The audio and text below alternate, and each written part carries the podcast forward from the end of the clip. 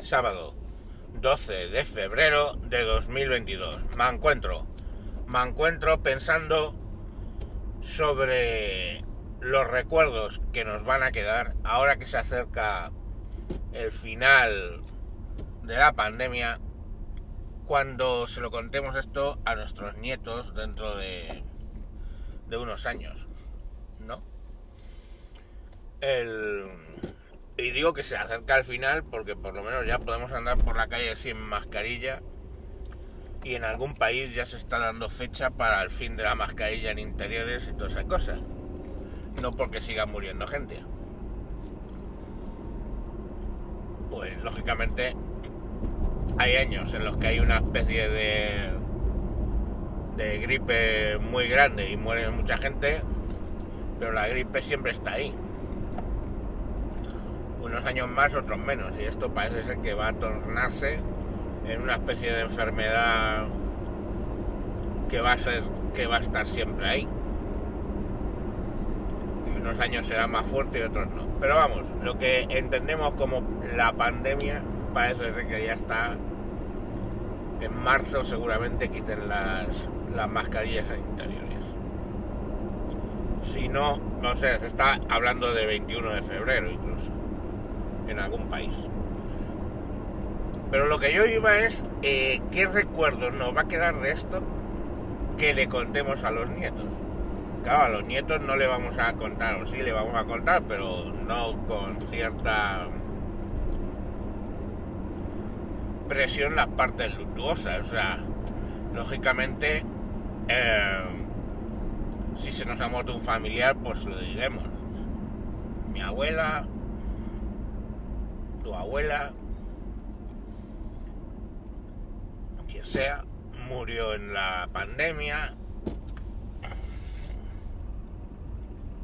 o tal estuvo, yo estuve muy malito y estuve ingresado o cosas así, pero no vas a hacer, lógicamente, bueno, mucha sangre con eso a un niño, ¿no? Porque puestos a recordar cosas luctuosas, yo lo que más recuerdo es lo de la pista de hielo de, de Madrid. En fin, las, las, las morgues llenas, las funerarias colapsadas en, marzo del 20 pues lógicamente eso es lo que lo que recuerdas pero menos luctuoso, digamos que se lo puedes contar a un niño, les contaríamos las tonterías de las mascarillas, casi seguro. O sea, fijaros que asociamos, o asocio, pero quiero pensar que no soy el único, el fin de la pandemia con el fin de utilizar las mascarillas. De los cojones, se me ha olvidado decir el apellido. Y, y explicarle a los niños lógicamente, las cosas graciosas es, no, yo iba con la mascarilla por la calle, llegaba a un bar, me sentaba, me quitaba la mascarilla, comía lo que fuera, me la volvía a poner y salía. Y entonces en ese periodo de tiempo no me contagiaba. O iba por la calle me entraba ganas de fumar, me quitaba la mascarilla, fumaba, terminaba el cigarrillo, me la volvía a poner y en ese tiempo no contagiaba. O si iba en bicicleta por la calle, podía no llevarla y no contagiaba, pero si iba andando, contagiaba. Todas esas cosas son las que les vamos a tener que explicar a nuestros nietos. Y, y en cuanto el nieto sea un poquito más mayor o tenga un dos dedos de frente se quedará pensando y eh, dirá, what the fuck? Claro, porque es que, o sea, imaginaros cuando contéis eso, o sea, imaginaros a vosotros mismos contándole a alguien que no viviera la pandemia, o sea, es un niño que, que haya nacido posterior o que haya nacido alrededor, cómo eran las normas de uso de la mascarilla. Imaginaros. o cuando le contéis, como por ejemplo, es que ahora me he acordado porque iba a dejar a mi sobrina al trabajo, que hubo un periodo de tiempo en el que nosotros, lógicamente es una casa pequeña, compartimos cocina, compartimos baño, compartimos todo el salón, hemos estado hablando, por supuesto en casa sin mascarilla, pero si nos metíamos en el coche, tenía que ir yo al volante con mascarilla y ella en diagonal a mí, sentada a la parte de atrás en diagonal a mí con mascarilla. ¿Cómo le explicas eso a un niño? Con la inocencia de un niño, ¿no? Que dirá, pero qué tontería. Yo lo digo porque empiezo a ver que se os empieza a olvidar toda una serie de estupideces que hemos tenido que hacer por obligación. Porque a mí me ha parado la Guardia Civil. Que no es meterme con la Guardia Civil, bien al contrario. Les obligaban a hacer ese tipo de cosas. Me ha parado la Guardia Civil para comprobar que íbamos sentados en diagonal. Y, y a dónde va, ¿no? Te, paraban y te decían, ¿a dónde va? Digo, pues a llevar a mi sobrina a trabajar. Claro que luego yo volvía y te volvían a parar. ¿De dónde viene?